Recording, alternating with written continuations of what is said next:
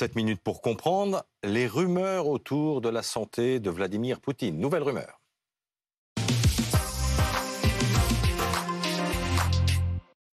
On en parle avec vous, Sylvie Berman, consultante diplomatie de BFM TV. Bonjour et merci d'être là face à Ulysse Gosset, éditorialiste politique étrangère, et Florent Vadillo, président du think tank Leteri, qui est spécialiste des, services de renseignement. Nouvelles rumeurs, nouvelles spéculations donc autour de l'état de santé de Vladimir Poutine qui serait mourant, selon le directeur du renseignement militaire ukrainien. Euh, des rumeurs, il y en a. Il y en a particulièrement depuis le début de la guerre en Ukraine. Pierre Barbin. On va d'abord Poutine est malade depuis très longtemps. Sa mort va arriver vite je l'espère. On pense que c'est un cancer, oui. La réponse est très simple. On sait, c'est tout. Des sources nous le disent. Il y aura une transition et un nouveau pouvoir en place. Alors mourant, dit cet homme, qui est donc le directeur du renseignement militaire ukrainien. Euh, qui est cet homme d'ailleurs, d'abord, euh, Ulysse Gosset? C'est la nouvelle génération des militaires ukrainiens. Il a 36 ans seulement, mais il est déjà euh, général-major des services de renseignement. C'est un homme clé. Euh, il a d'ailleurs été victime d'une tentative d'assassinat avant la guerre et les Russes lui attribuent en fait la planification, euh, le montage de l'attaque du fameux pont de Crimée qui avait évidemment énervé beaucoup Vladimir Poutine. Donc c'est un homme clé, un homme du renseignement et il faut savoir que les espions parlent peu en général. Et là, il décide de s'exprimer pour dire des choses évidemment qui euh, troublent beaucoup parce qu'il affirme, comme vous venez de l'entendre, que Vladimir Poutine est victime d'un cancer et qu'il est en phase terminal. Quand un espion au plus haut niveau dit cela, évidemment, il y a de quoi s'interroger. Bah, il y a de quoi s'interroger, parce qu'il joue sa crédibilité quand même, mm. puisque c'est un homme en début de, en début de carrière. Quelle crédibilité peut-on accorder à cette sortie, Ulysse? Bah, Encore une fois, quand un espion parle, c'est qu'il veut faire passer des messages et son rôle à lui, c'est de déstabiliser. Ou faire de l'intox. Bah, c'est de la propagande, de toute façon, hum. hein, parce qu'en général, les espions se taisent et lorsqu'il y a des choses importantes, ils ne les disent pas. Mais là, le fait qu'ils le disent, ça vise à bah, envoyer un message aux Russes, à l'entourage de Poutine, euh, qui continue à le soutenir. Il est mourant, ne vous accrochez pas à ce vieux chef du Kremlin qui souffrirait d'un cancer de la thyroïde ou bien de la maladie de Parkinson. On ne sait pas exactement. Mais euh, ce qui est important, c'est qu'ils le disent. Dans ce contexte-là, où effectivement les Russes continuent à perdre du terrain. Mais attention, il ne dit pas il va mourir demain, et il dit même il ne mourra pas avant la fin de la guerre. C'est-à-dire qu'il pense qu'en fait, les Ukrainiens vont gagner la guerre. Vous savez qu'en Ukraine, on dit aujourd'hui ouvertement que euh, l'Ukraine va gagner la guerre l'été prochain, au mois de juin même, disent-ils. Donc Poutine est malade, c'est vrai, euh, ne, le soutenez plus, mais en même temps, euh, il va quand même tenir un, certain temps. Vous voyez l'ambiguïté de son langage, mais le fait qu'il dise qu'il soit atteint d'un stade, d'un cancer en stade terminal, c'est quand même une révélation assez forte. Florent Vadillo, quel crédit accordez-vous, vous, à ces déclarations?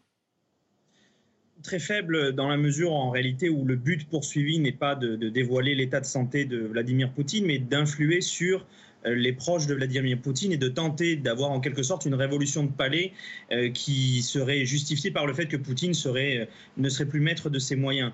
Et en réalité, cette histoire des services de renseignement qui s'intéressent à la santé des, chefs d'État, c'est très ancien. pendant la guerre froide, les services soviétiques s'intéressaient à Kennedy par exemple et les services américains à Brezhnev et, et chacun recherchait des informations quand on sait comment Vladimir Poutine se comporte, euh, l'isolement dans lequel il vit, la très grande maîtrise euh, de son entourage et de l'ensemble des informations qu'il laisse à penser, on peut comprendre qu'en réalité, il y a assez peu de chances pour qu'il y ait des sources de renseignement ukrainiennes ou même américaines euh, qui aient ce genre d'informations. Ce sont donc des supputations à des fins de déstabilisation politique l'opération est une opération de renseignement dans sa finalité, mais à mon avis, pas dans sa, pas dans sa naissance. Sylvie, vous avez été ambassadrice à, Moscou, vous avez côtoyé Vladimir Poutine et, les hiérarques russes. Euh, il y a un rapport évidemment entre les hiérarques russes et Vladimir Poutine à la santé qui est très particulier, euh, forcément.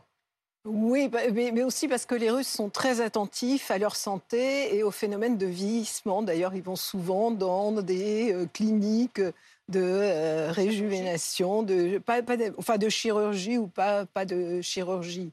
Mais euh, cela dit, Vladimir Poutine, euh, quand je suis arrivée, il y avait déjà des rumeurs sur une maladie.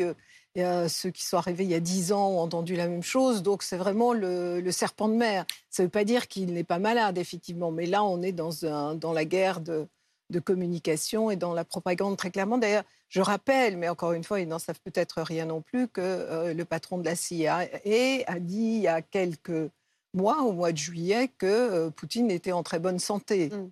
Euh, donc voilà, ça fait que partie disent les dernières images de lui? Mais écoutez, moi, moi j'en sais rien. On dit il a toussé, mais oh, la moitié des, Français toussent aujourd'hui. Euh, donc, euh, je ne sais pas. Il se peut très bien qu'il ait des maladies. Il a 70 ans. Enfin, ça ne veut pas dire que ce sont des maladies mortelles. Mais souvenez-vous, au tout début de la guerre, euh, beaucoup sont venus ici, y compris sur des plateaux de BFM, pour dire il en a pour trois mois. On parle d'un renseignement humain. Euh, quel est le rapport entre les services secrets occidentaux et, euh, et leur représentation, j'allais dire, à Moscou? Vous avez été ambassadrice, il y avait des gens de la DGSE dans votre entourage, cachés ou pas? Ah, Pas du tout cachés, il y avait un représentant officiel, de la DGSE et euh, qu'on appelle souvent le, enfin, le résident, les, les, les c'est un terme très utilisé par les soviétiques à l'époque, mais qui est présenté au service de renseignement russe et qui est leur contact officiel. et ça, c'est très important de maintenir ça. Et les Américains l'ont mm. aussi.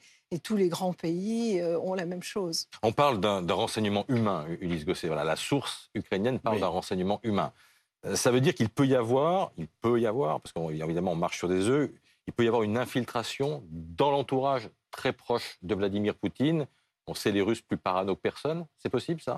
Bah, ce n'est pas impossible, euh, parce qu'effectivement, euh, autour de Poutine, il y a quand même euh, un ou deux cercles assez proches, parmi lesquels il pourrait y avoir une taupe. C'est le grand rêve des services. D'ailleurs, les Russes ne se privent pas d'essayer d'infiltrer les entourages. Notamment, on a, su qu'il y avait une taupe dans l'entourage du chancelier allemand. Ça, ça a été révélé et, confirmé.